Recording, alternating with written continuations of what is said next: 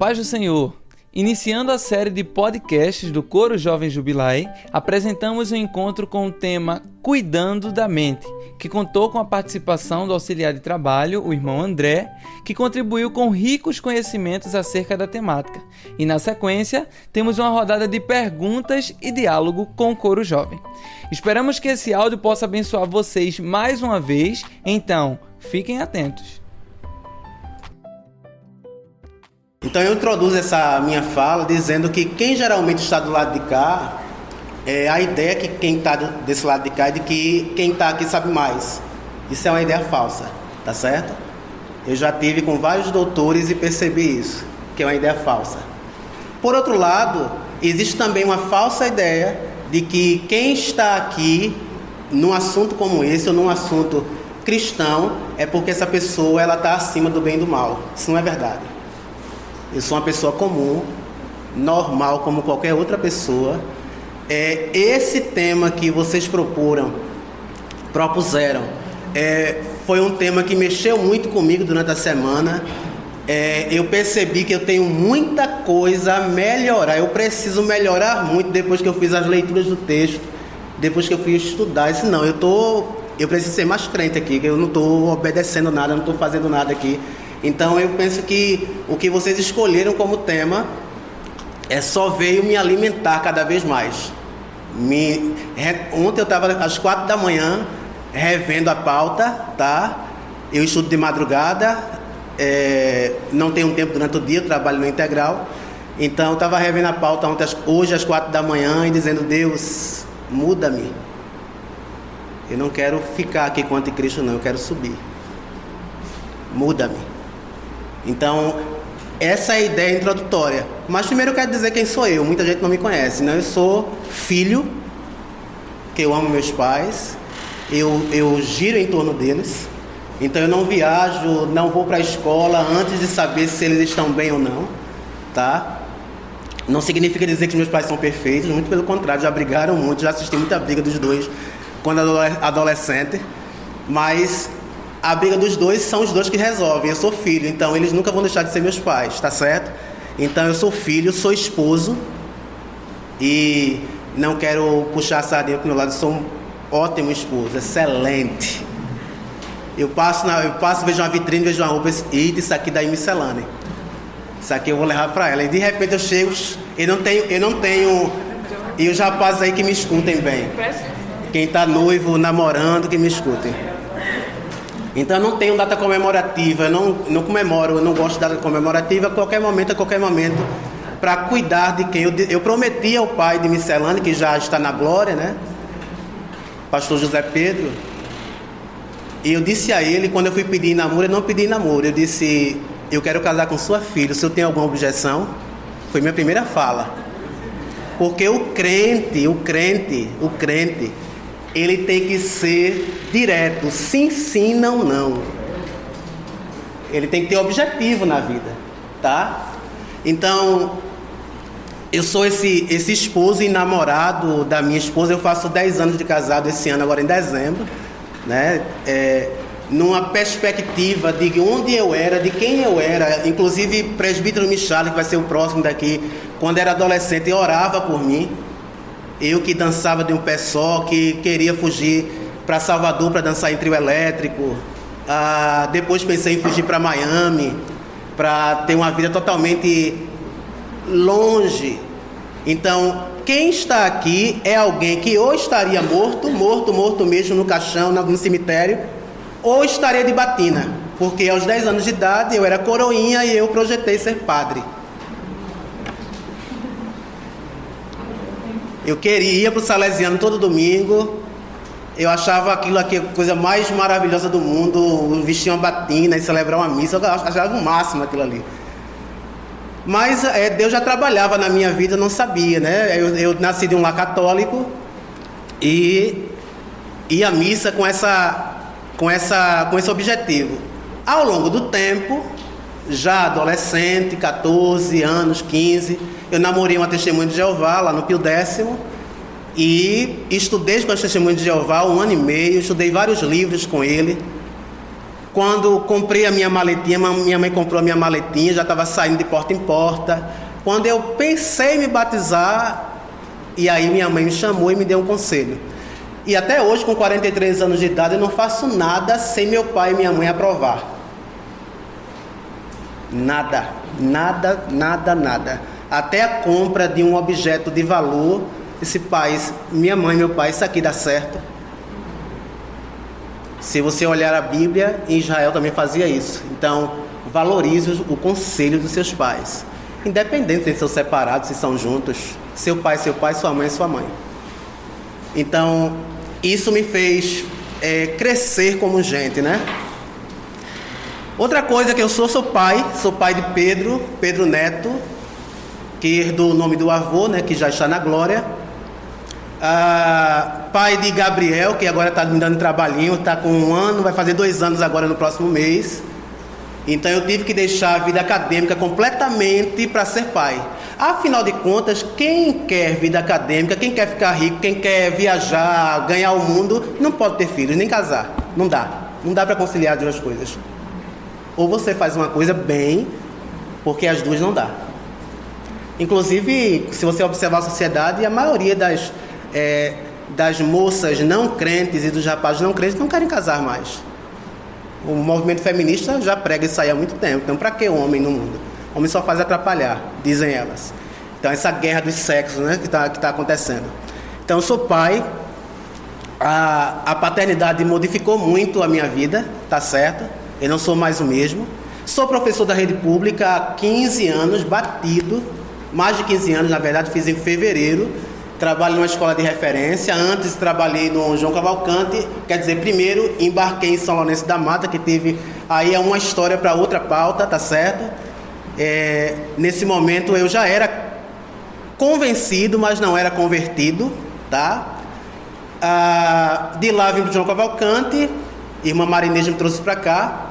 Depois é, estou no Erem já há 10 anos.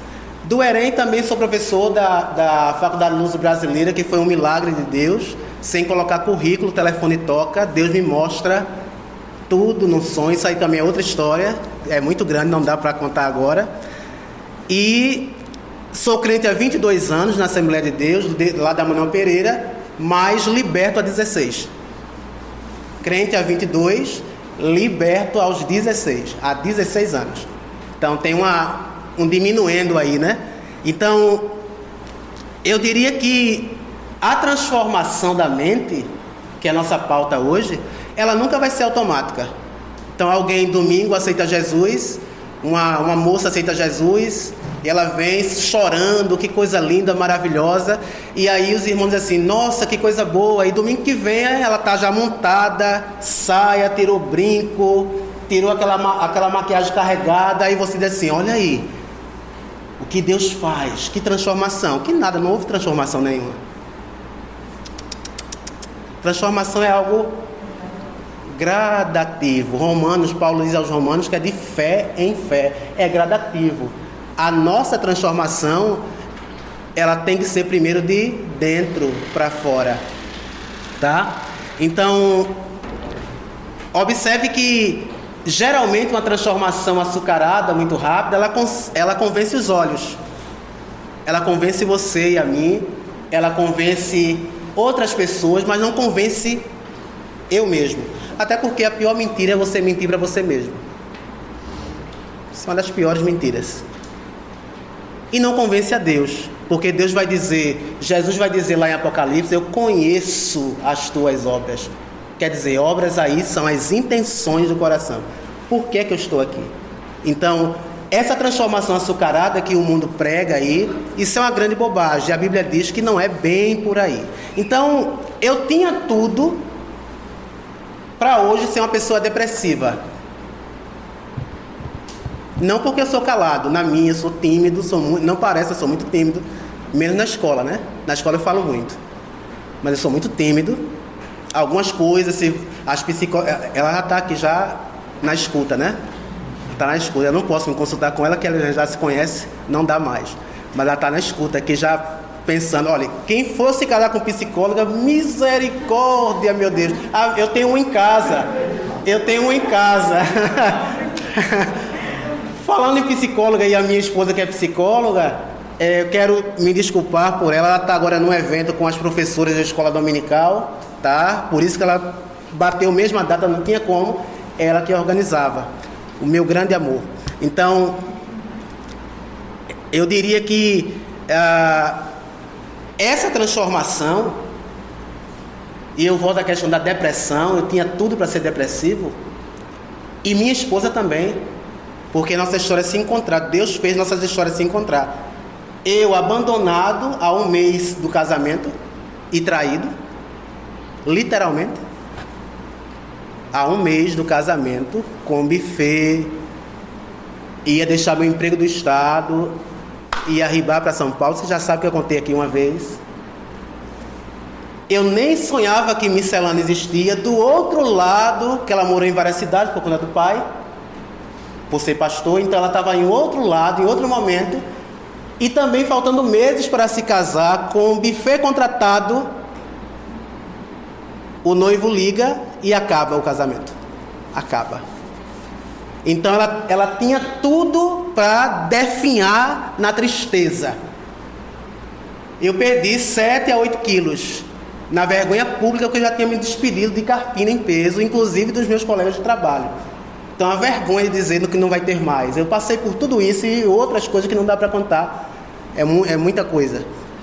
Então tinha tudo para ser triste, depressivo, mas a gente se agarrou a gente exercitou a mente para dizer: não, Deus ele pode me suprir.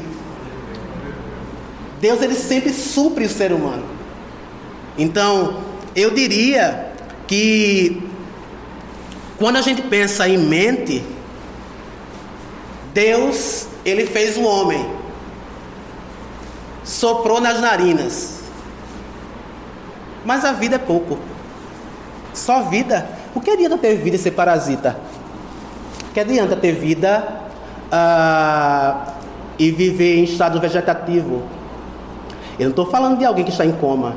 Entenda, eu estou usando a metáfora aqui. Viver em estado vegetativo é viver um personagem que não é você. E aqui eu volto para o mundo cristão, para o nosso meio. Então eu era essa pessoa.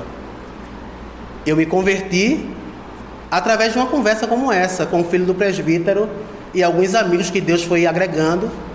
Jesus foi colocando evangélicas de saia lá no Heleno Carneiro para me entregar literatura. Eu rasguei uma, que eu era impossível, era orgulhoso, metido, eu me achava o máximo. Então Deus teve que me quebrar. E a, a, coitada Paula, lá da, do entregou o professor, vai lá na Manuel Pereira, a, a, a oração da mocidade é uma bênção. Isso tá certo, eu vou ver se tem alguma coisa lá para mim. Mas eu não esperava que quando é, o diácono, que agora é diácono lá do Bairro Novo, Paulo, cantasse o hino da harpa introdutório e eu já começasse a cair num pranto sem saber o porquê eu estava chorando. Não havia nenhum motivo para aquilo. Então Deus foi me conduzindo, foi me conduzindo, foi trabalhando. Eu aceito a Jesus, vou para o grupo dos novos convertidos, não é? E faço discipulado de seis meses. Na época eram seis meses batido, foi com o presbítero Luiz Francisco, lá no Colégio Novo. E vim me batizar aqui na matriz. Só fiz mergulhar no tanque, como o pastor Simas diz, e na semana seguinte pequei gostosamente. Eu estou usando essa palavra, eu sou professor de língua portuguesa, eu quero usar bem a palavra para você não, é, não ficar pensando outra coisa, eu quero que você pense isso mesmo. A ideia minha é essa, de comunicar, deixar a palavra bem desembrulhada. Até porque eu sou leitor de Clarice Lispector, né? Então Clarice Lispector ela gosta de dar um soco no estômago, ela usa a palavra para isso. Então eu pequei gostosamente depois do banho que eu tomei aí. Não serviu de nada. Ia fazer pós na federal e depois da aula.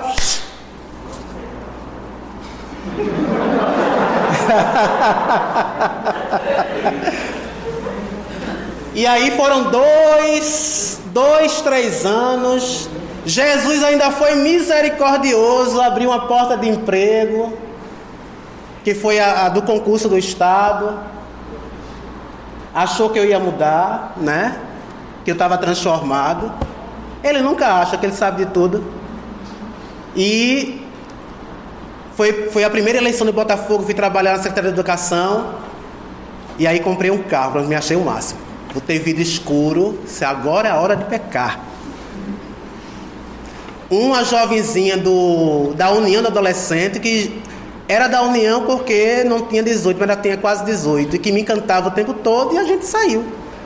E quem me flagrou com ela foi o diácono da matriz, cara a cara. A gente sai do motel e cara a cara. Quando eu entreguei a chave, misericórdia, sai, sai, levantei o vidro, me desesperei, chorei, chorei, chorei. Só que é remorso, remorso não vale para Deus. Ou você se transforma ou não transforma. Simples. E aí vai ter uma longa história de, de transformação, de mente. Então, Deus ele faz você ter vida, mas ele te dá os, o fôlego da vida, que é mente. E o que é mente? Mente é alma. Quem tem alma tem vontades, quem tem alma tem tristeza, quem tem alma tem felicidade. Quem tem alma decide, principalmente isso, a definição. Quem tem alma decide. O meu corpo, o meu organismo sente fome, mas eu decido se quero maçã ou se quero uva. É a alma que decide isso. Então, essa é a primeira definição de mente que eu trago, tá? Eu estou com a minha filhinha aqui que eu não sei viver sem ela. Tudo bem. Então,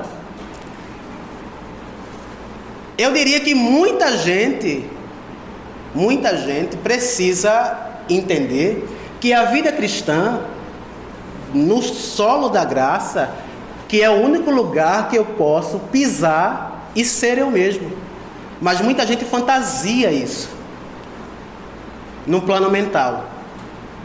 Faz fantasias. Eu fiz essas fantasias. Então até Deus ficar cara a cara comigo, a palavra dele me tocar numa pregação, a irmã a irmã aqui é, é, é próxima à minha idade, ela de lembrar de Josias Clementino, pastor, que todas as suas doutrinas, desde o dia que ele entrou até que ele saiu, era só sobre pecado. Todas. Todas. E teve um dia, e eu não perdi, ah, minha esposa ali. a senhora já foi muito falada aqui. É, eu tive que vir, né, porque eu não pude estar presente para a palestra, para conversar com vocês porque eu estou em outra atividade, mas eu preciso prestigiar o momento, né? Ver o meu príncipe falando. Muito bem. Ah, pode falar, né? Então, a psicanálise ela, ela diz que mente e cérebro são coisas diferentes. Então pensemos que o cérebro é uma casa com seus compartimentos. Sala, terraço, quintal, banheiro, uma casa com seus compartimentos. E o que é a mente? A mente são os moradores. Então é o morador dessa casa que vai definir se eu varro, se eu limpo, se eu mantenho, se eu faço a manutenção dela. Sou eu que decido isso. É a minha mente que decide, tá? Então, quando a Bíblia diz que nós devemos ter a mente de Cristo, de Cristo, ele não disse o cérebro de Cristo. A mente, a consciência tá? Então, mente e cérebro são duas coisas. Claro, Platão postulou essa ideia. O que é que Platão pensava? Que mente e corpo são, são dicotômicos, são diferentes. Quem foi contra Platão foi Aristóteles. Aristóteles disse que não dá para separar mente de corpo. É impossível. Nossos pais na igreja, os primeiros pais da igreja, diziam o seguinte: do pescoço para baixo, quem trata é a medicina, mas a cabeça é a igreja. Aristóteles é que vai bater a tecla e dizer que não, não é bem assim. Por que não é bem assim? Porque de repente você tem aquela raiva, aí o corpo estoura todinho, tome mancha para cima, o corpo sentiu tudo que veio da mente. Ou ao contrário, você recebe uma notícia, um diagnóstico de câncer, por exemplo, que assusta muita gente. E por conta desse diagnóstico, você passa a ter problemas na mente, você passa a ficar ansioso, por exemplo. Então, por isso que a máxima mente sã, corpo são. Mas aí, mente sã, corpo são, é uma coisa tão séria para a gente que é cristão, Porque eu não posso me apresentar a Deus com a mente enferrujada, com a mente suja. Como é que ele vai receber nossa oferta? Agora imagina comigo quantas pessoas, eu estou falando a nível de Brasil. De Brasil. Já disse que o pecado que vocês têm, eu tenho também. Aliás, não há nada que você não tenha que eu não tenho. Nada. Nada que você não sinta que eu também não sinto. Nada em potencial. Seus erros, seus fracassos, eu também tenho tudo isso aqui. Em maior ou menor grau, mas a gente tem. A... Por isso que eu não me assusto com você. Eu não me assusto com você se você, por um acaso, é, cair em pecado, porque aquilo que você caiu, também posso cair em qualquer momento. Nós podemos ser tentados em todas as áreas, tá certo? Então, passando aqui, a gente vai avançando. Platão ele, ele tentava separar mente de corpo, mas Aristóteles não. Ele, ele dizia que os dois estão juntinhos, tá certo? Então, eu queria fazer uma pergunta: quem é que louva? É a boca ou é a mente? Quem é que louva? Isso é um grande diferencial para você louvar melhor. Para Deus receber o seu louvor, sua adoração, por exemplo. Quem é que louva na verdade? A boca ou a mente? É claro que é a mente. A boca é apenas o mecanismo pelo qual a mente pensa e faz com que eu encha o pulmão. Isso é apenas mecanismo. Eu sempre brinco com meus alunos que quando eu começo, quem estudou comigo aqui sabe que eu faço devocional na primeira aula super chato, né? Alunos muitos não gostam, mas eu é uma proposta. Jesus me fez professor.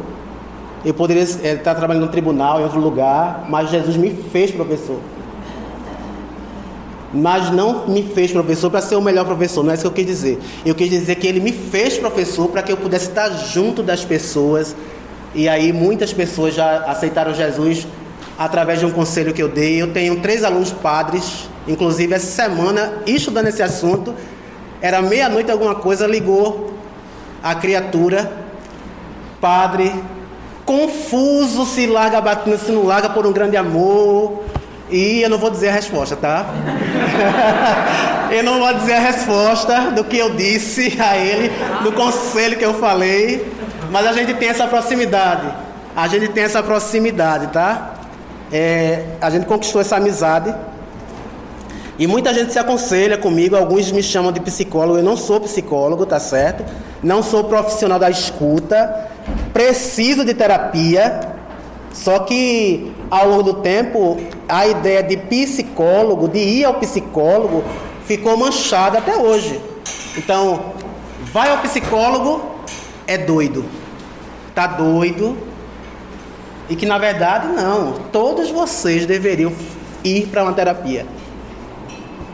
Porque quanto mais eu me conheço, quanto mais eu me conheço, mais eu limpo minha mente. Menos eu erro, menos eu sofro. Eu tive uma aluna que sentava na primeira banca, terceiro ano. Foi João Cavalcante. E a cara emburrada. Eu entrava toda a aula, a cara. Ela não dava um sorriso. Eu falava com ela, não respondia. Se meu Deus, o que, é que eu faço para agradar essa criatura? Certo dia, prova, quem conhece minha prova, aquele frison da minha prova aberta. Aí eu cheguei perto dela e disse assim: Eu me pareço com quem mesmo? Da tua família. Com meu tio, meu tio, a sua cara mas eu não sou o seu tio. Se você tivesse numa terapia, tem se libertado desse sofrimento todinho. A gente precisa de terapia. Eu preciso voltar para terapia. Quem é psicólogo já faz, desde a graduação. Não é para doido, não, é para se conhecer. Quanto mais eu me conheço, mais eu abro o leque dessa mente fantástica para conhecer esse Deus tremendo. Mas primeiro eu me conheço. Porque Deus me deu esse livre-arbítrio. Ele me fez um ser pensante, racional. Tá certo? Então, é por isso que a Bíblia, o tempo todo, ele pede para a gente guardar a mente. Cuidar dessa mente. Alguém lê aí Lucas 11, 34. Os rapazes. Essa tarefa é para os rapazes. Quem pega no pesado são eles. O mundo foi construído todo com os braços dos homens, viu? As meninas nem venham reivindicar porque foi. Na hora, na hora de uma tempestade, com muita chuva, muita lama, para tirar aquele lixo do meio da rua, não são as mulheres que vão fazer esse serviço, são os homens. Então agradeço aos homens o mundo que está aí. Parece um discurso meio machista, mas a palavra machista hoje está muito inflado demais, né? Tá? Mas tudo bem, vamos lá. 11h34. A cadeia do corpo é o olho. Sim. Sendo, pois, o teu olho simples, também todo o teu corpo será luminoso. Mas, se for mal, também o teu corpo será tenebroso. Pois é. Observe que Jesus aí em Lucas usa a palavra olho. Só que olho aí no texto não é olho físico somente. Por que não é? Porque se eu aplicar esse texto a um cego de nascença, como é que fica? Então, olho aí não é olho só, olho físico. Olho aí é mente. Se a minha mente não estiver boa, não estiver legal, estiver suja, o meu corpo estará em trevas.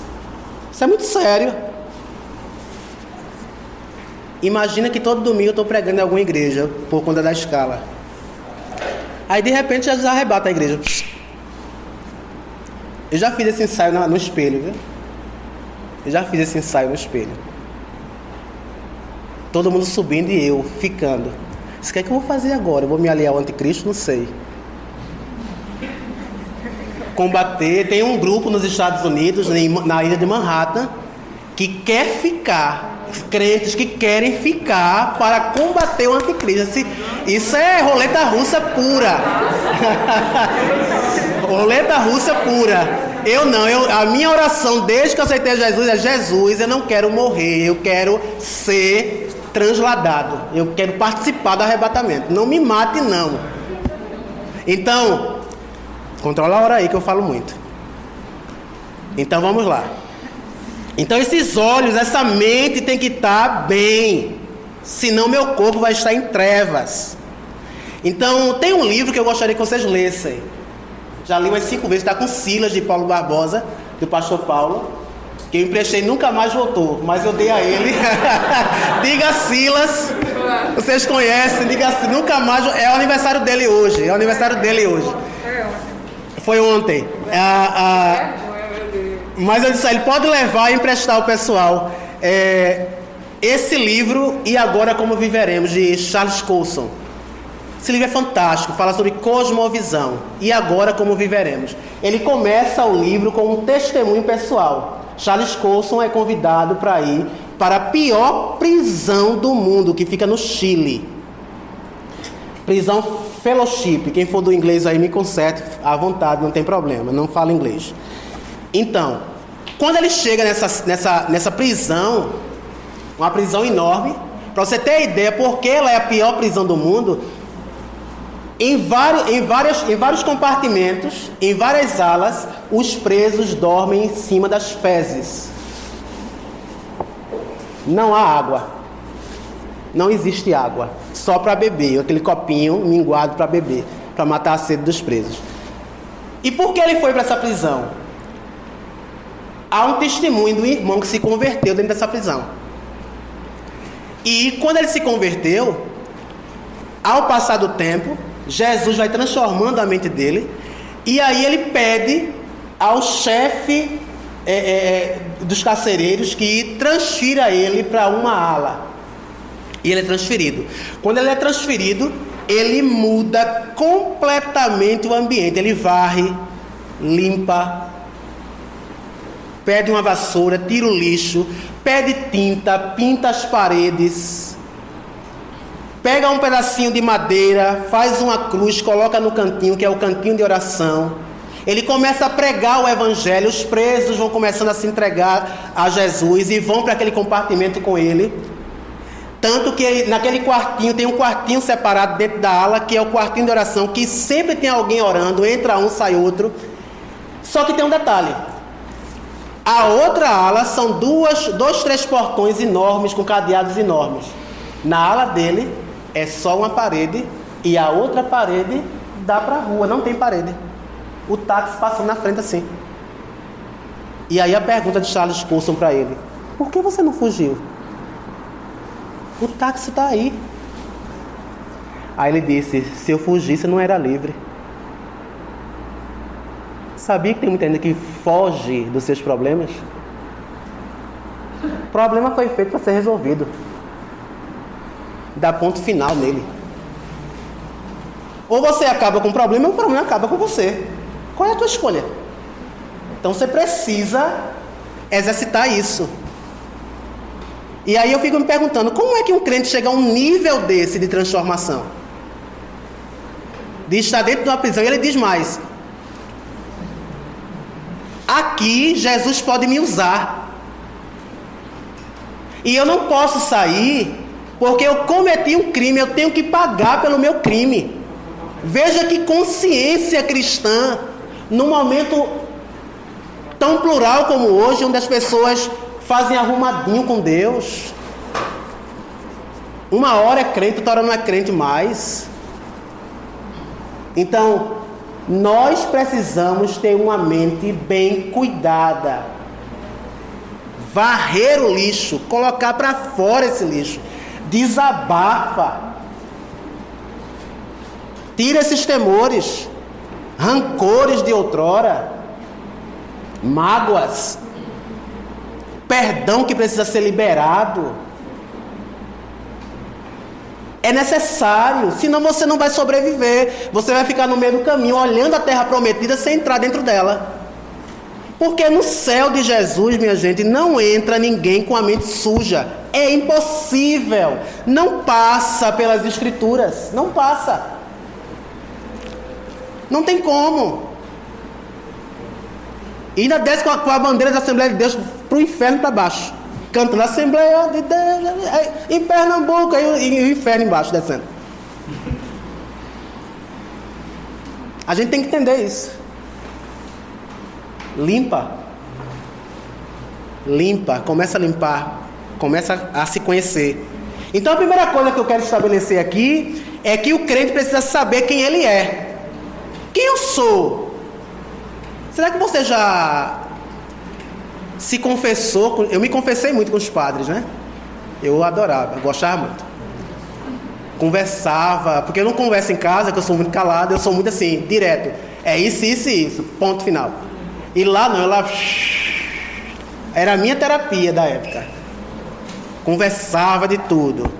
Então, será que você já teve esse momento com Jesus no seu quarto ou no seu carro caminhando, indo a Recife, na estrada, e de repente, Jesus, olha, é assim, assim, assim, aconteceu isso. Eu sou isso aqui. Eu estou sentindo, as minhas pulsões são essas. Eu tenho medo disto. Eu sou muitas vezes tentado na área sexual. Me ajuda. Eu não sei mais o que fazer. Eu penso em dizer não, mas de repente estou lá de novo. O que é que eu faço? Me diz alguma coisa. Mas muitos crentes não chegaram ainda a ter essa conversa com Cristo. Infelizmente. Então, o verdadeiro adorador, ele pode ficar doente, depressivo, ser ansioso? Pode. Mas isso não domina a mente dele. Não é essas coisas que dominam a sua mente. Ele está se transformando. Ele está se transformando, se doendo. Porque quanto mais eu me conheço, mais eu me dou por dentro. Eu não me enxergo. Quando eu olho no espelho, meu Deus, eu sou isso aqui. É isso que eu sou. Eu sou essa droga aqui. A gente se assusta. E aí, para não se assustar tanto, o que, é que eu faço? Eu visto um personagem e venho para a igreja com a Bíblia na mão. Canto maravilhosamente, ou prego no meu caso, prego maravilhosamente e acho que tudo está bom, mas você sabe e eu sei que não está.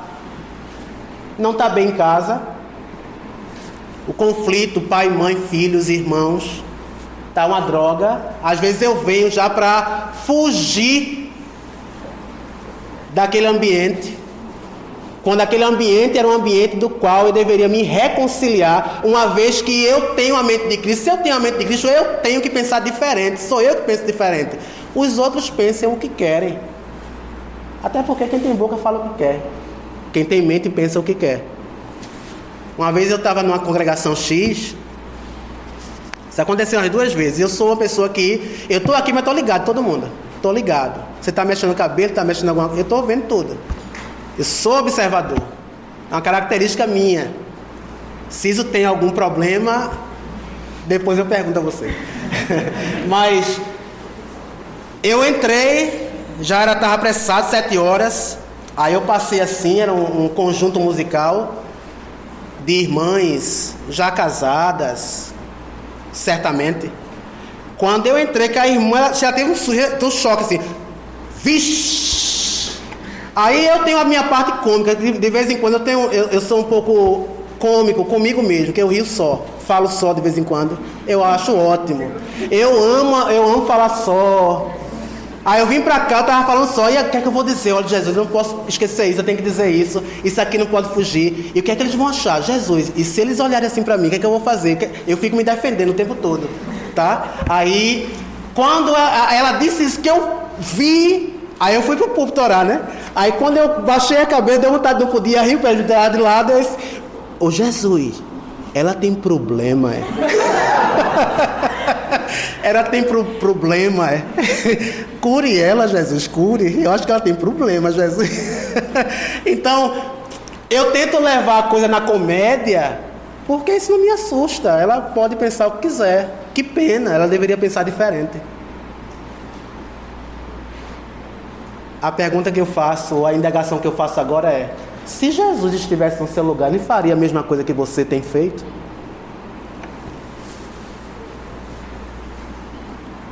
Ele faria a mesma coisa que você tem feito? Que passa pelo outro e mal dá a paz do Senhor? Né, Senhor, não olha no olho com alegria, meu irmão. Nós vamos para o céu.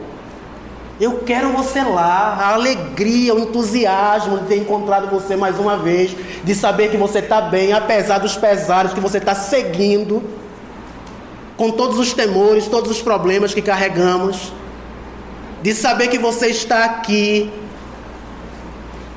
Então, se Jesus estivesse no meu lugar, eu faria, eu estaria pensando, no computador, todo mundo dormindo. E aí eu abro a cama e tiro a roupa, como é que eu faço? E agora? Fico nessa.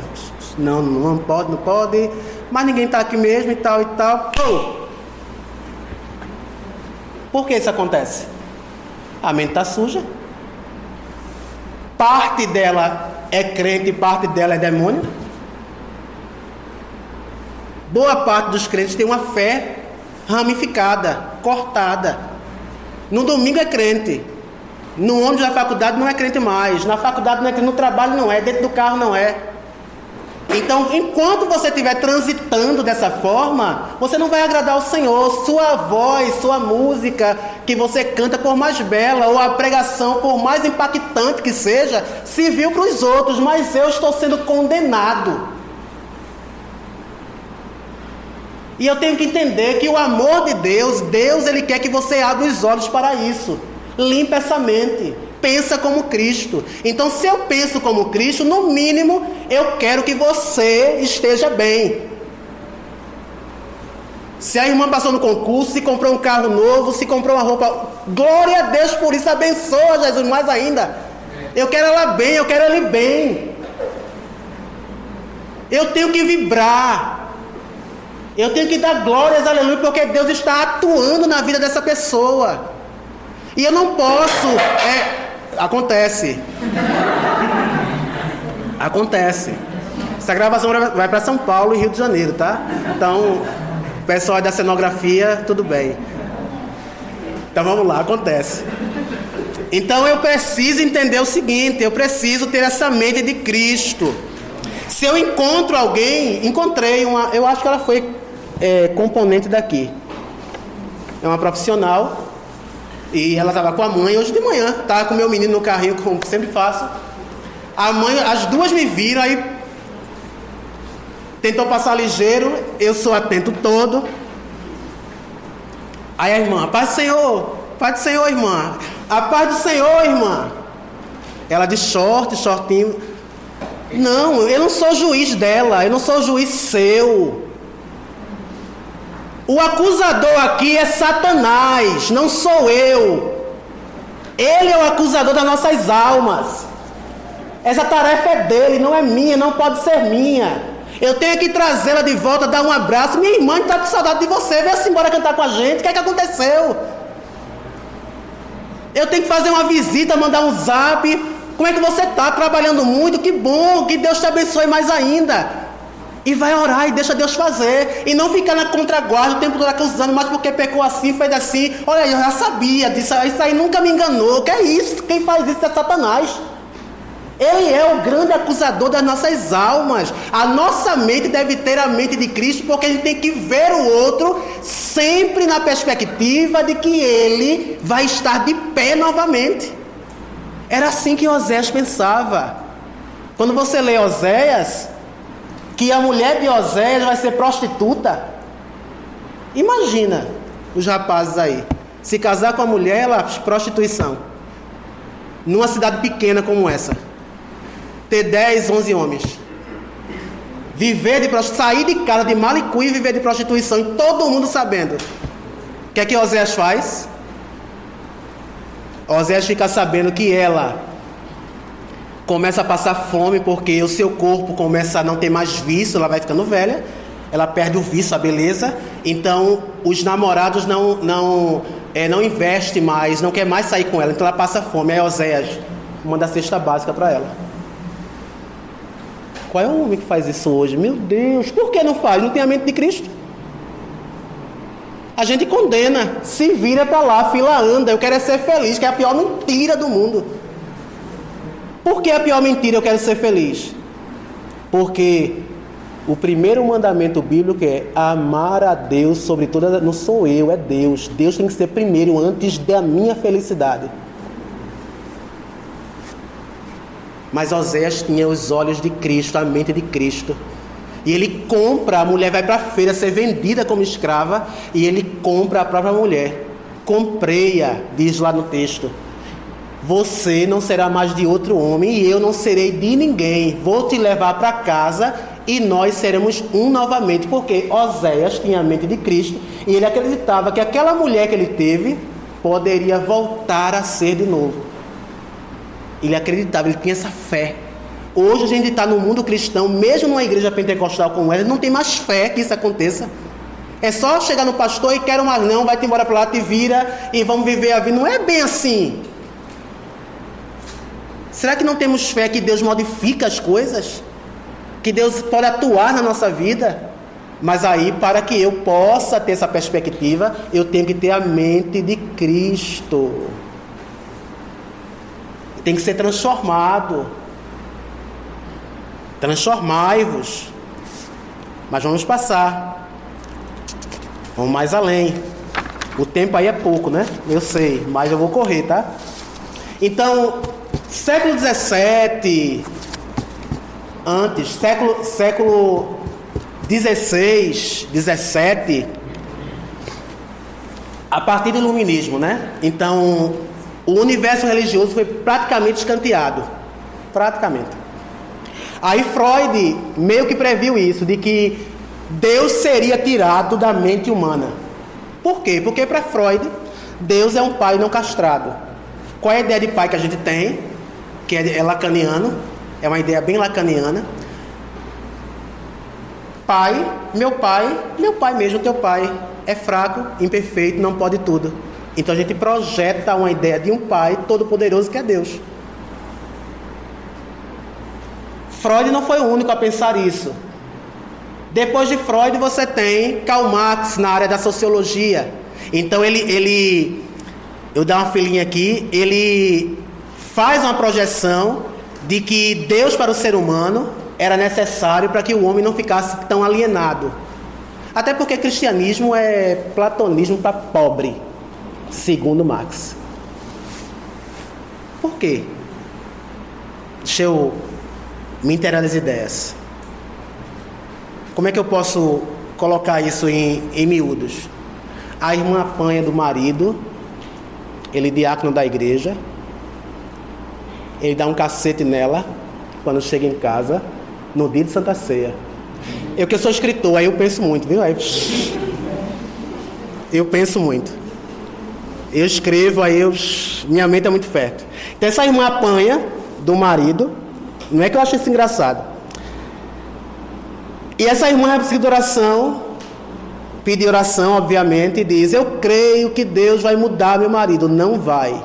Deus não vai descer e vai mudar esse homem. Ou esse homem toma uma posição de mudar, ou não tem mudança, porque Deus, ele nos deu livre arbítrio.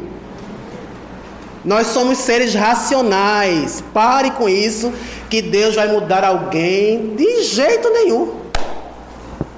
Agora Deus pode fazer as situações acontecerem para que eu comece a fazer essa mudança.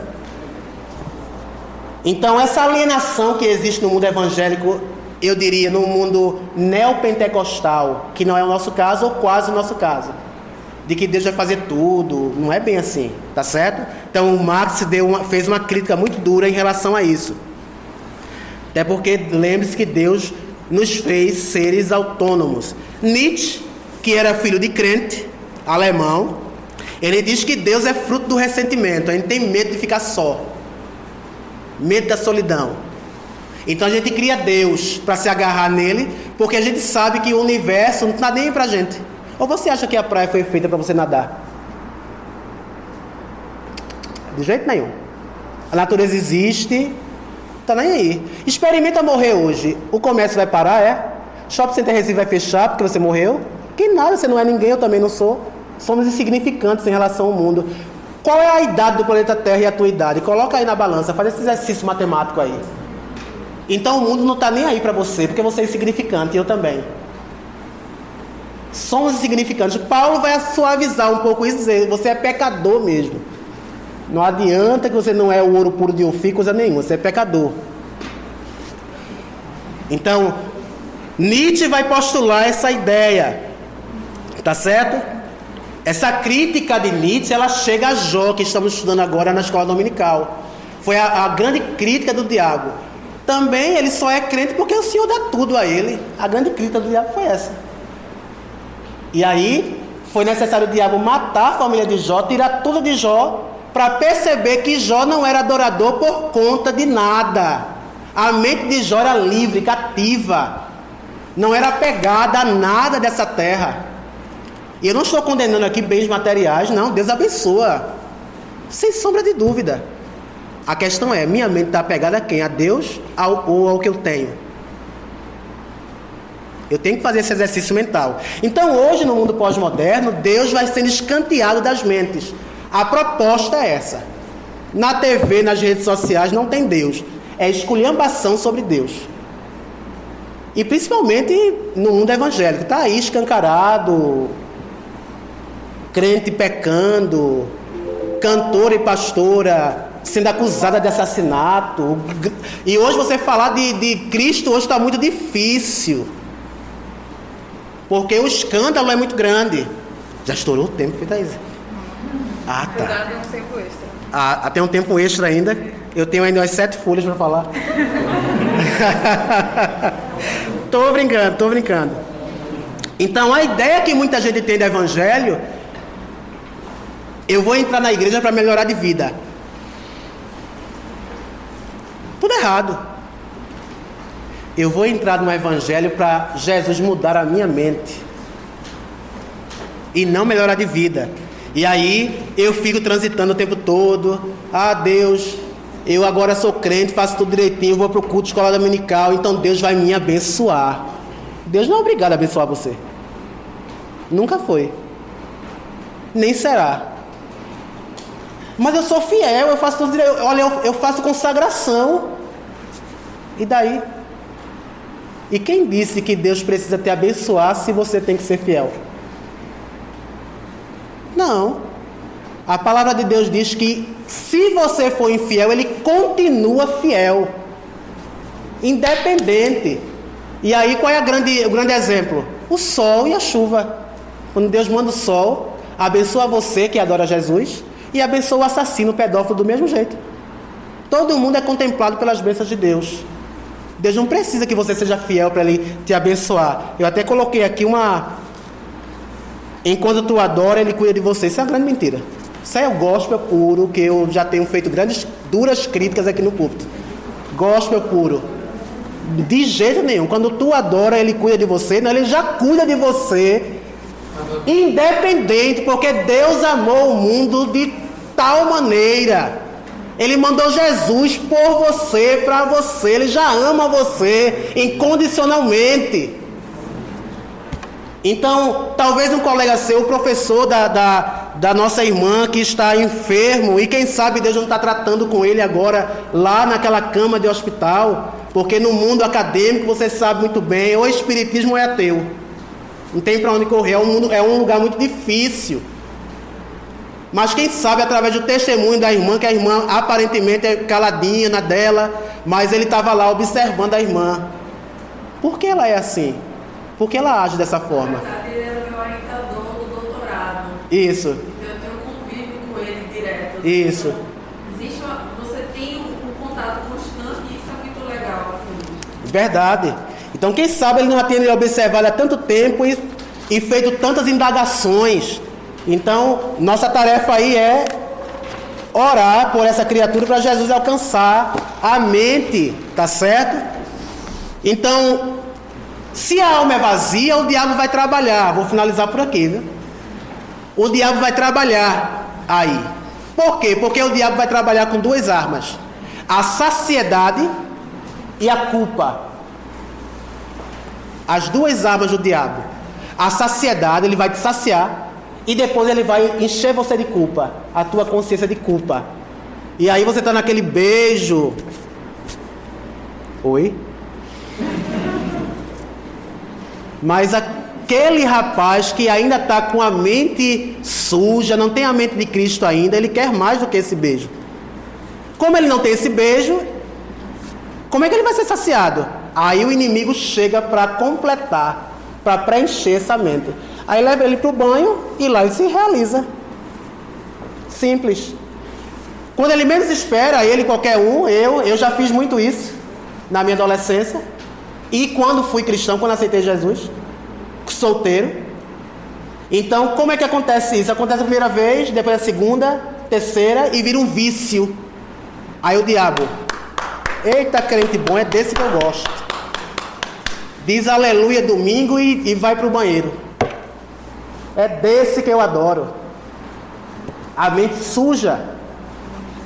Então o diabo ataca aí, me sacia e depois, quando termina, eita, por que eu fiz isso? Meu Deus, me perdoa. E aí você fica nesse ciclo: perdoa, perdoa, perdoa, perdoa, faz, perdoa, faz, perdoa, perdoa, perdoa, perdoa. Ei, criatura, a graça não é circo. A graça de Jesus não é picadeiro, não é circo, não é stand-up. Por favor, alguém leia aí. 1 João 2, 1 e 2, se não me engano. Os rapazes. E as meninas acompanham. Porque a vida foi manifestada e nós a vimos. Hum. E testificamos dela. Sim. E tudo anunciamos a vida eterna. 1 João, primeira epístola de João, capítulo 2, versículo 1. Lá perto do Apocalipse. Primeira epístola, pode ler. Porque a vida foi manifestada. Obrigado. Ele entendeu o evangelho. É epístola, vá lá, meu irmão. Meus filhinhos, essas coisas vos escrevo. Sim. Para que não pequeis. Sim. E se alguém pecar, tem, temos um advogado para com o Pai, Jesus Cristo que coisa boa. Que co... Obrigado, meu filho. Que coisa boa que temos advogado. Mas observe antes o texto. Se alguém pecar, se por um acaso alguém pecar, temos um advogado. Ele não disse quem vive pecando direto, porque João não tem essa perspectiva. Para ele, o crente, ele já vai se livrando do pecado o tempo todo. Ele não quer saber de pecar, mas de repente ele pega por quê? Porque ainda é imperfeito. Nós somos tendenciosos a cair. Nossa mente, por conta do pecado, é má. Por isso, a nossa mente é má. Quando eu nasço de novo, a mente má vai saindo aos poucos e entra a mente de Cristo, através do Espírito Santo. Então, João não está se programando aqui com o crente que fica o tempo todo: me perdoa, me perdoa, me perdoa. Isso é um sofisma, que é outra arma que o inimigo usa, o grande sofisma, né? Ah, isso me lembra muito aquele tripé de Freud, né? E de ego superego. Eu brincava muito com, essa, com esse tripé, mas tudo bem. Então, o inimigo usa muito sofisma. O que seria sofisma? O sofisma aí é uma meia-verdade. Uma mentira que parece verdade. Uma coisa sutil. Começa com a verdade e depois vai desembrulhando numa mentira sutil. Então o inimigo ele é muito sutiloso, ardiloso, ele utiliza muito sofisma. Os sofistas, quem é de direito sabe, que estudou filosofia, os sofistas eram craques e o diabo também é craque. Hoje a gente tem muito, muito sofismo, entre nós inclusive, tá certo? Então a carne é fraca. Se a carne é fraca, então para que lutar contra essa carne se ela vai ser sempre fraca? Veja que coisa interessante. Então, nós podemos ter essa mente dividida e ela vai estar em conflito por quê? Porque somos escravos do que pensamos escravos. Eu diria que o que controla a nossa mente hoje? O que, é que controla a tua mente hoje? Aí termina um ano, adeus ano velho, feliz ano novo, que tudo se realize no ano que vai nascer, muito dinheiro no bolso, sai para A minha perspectiva é emprego, faculdade, comprar uma roupa melhor. Coloca aí na lista que você colocou, a sua lista de todo ano, que você não cumpre toda. Eu pergunto agora, na minha e na tua lista, tem como meta ser mais santo?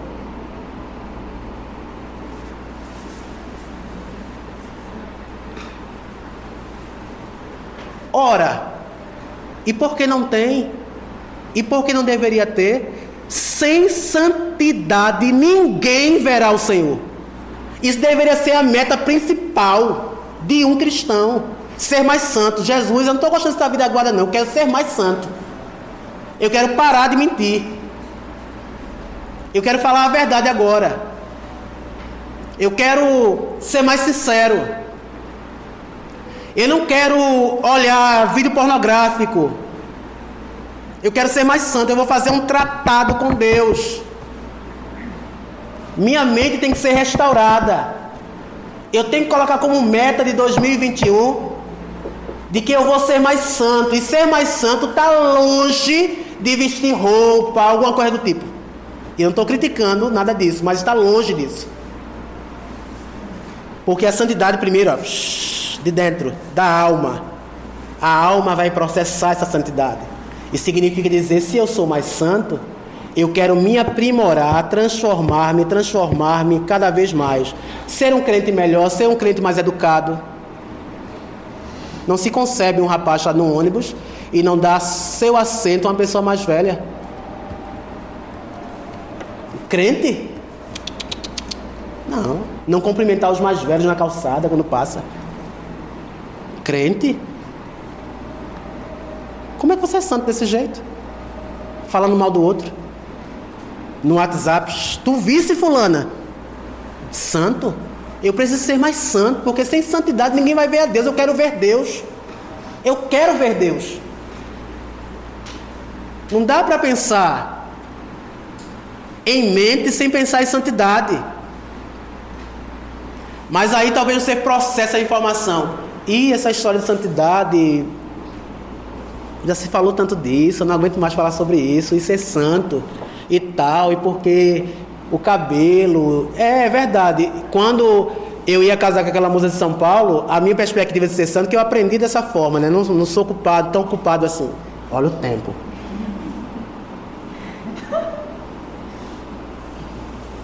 Um minuto de tolerância para eu terminar minha frase. Quando eu vi a foto daquela moça, do cabelo na cintura, a, a saia rachando no chão, dentro do mar, entrando no mar, parecia Iemanjá, entrando dentro do mar. Esse é essa, meu Deus, que, que crente! Tomando banho de roupa e tudo. Meu Deus, essa daí é assembleiana pura, então é Deus, é ela. Aí o diabo saciou a minha vontade. Santidade é eu ter a mente de Cristo. Meus jovens queridos, quando a gente tem a mente de Cristo, saiba,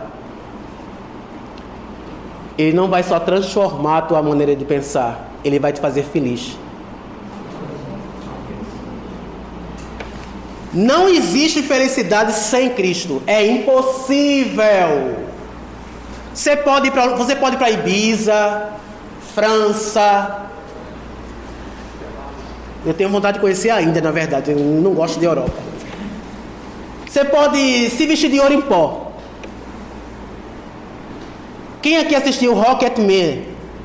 Que fala sobre a história de Elton John. Ora, e não vou dar spoiler, você vai assistir, né? Começa com ele fazendo terapia de grupo e ele se torna um, um, um homem famoso mundialmente. Infeliz. Sabe por quê? Por conta de um abraço que não recebeu. Um abraço. Ele queria tanto o abraço do pai, o pai nem ligava para ele. Perdeu teu pai, rapaz. Mas meu pai bateu em minha, em minha mãe. Problema dele e dela. Os dois se conversam adultos. Ele nunca vai deixar de ser teu pai, não. Perdoa ele. Quem tem a mente de Cristo, perdoa. Quem tem a mente de Cristo, libera perdão. Pensa diferente. E agora, Thaís? Thaís e Rebeca, né? Rebeca, amém não, que tem quatro, cinco, seis. Agora é que tem. Vai ter replay, é? A parte 2 sobre namoro, noivado e casamento. Glória. Tô brincando. Infelizmente, o nosso tempo é curto, né? E, mas agora nós vamos abrir a sessão de perguntas. O senhor se prepara aí também para responder as perguntas. Qualquer coisa, eu falo, falo, falo igual a Silvio Santos. Nós somos universitários, tá aqui. Os universitários respondem para mim. É, inclusive, é, nós vamos fazer pergunta, as perguntas que foram feitas. Nós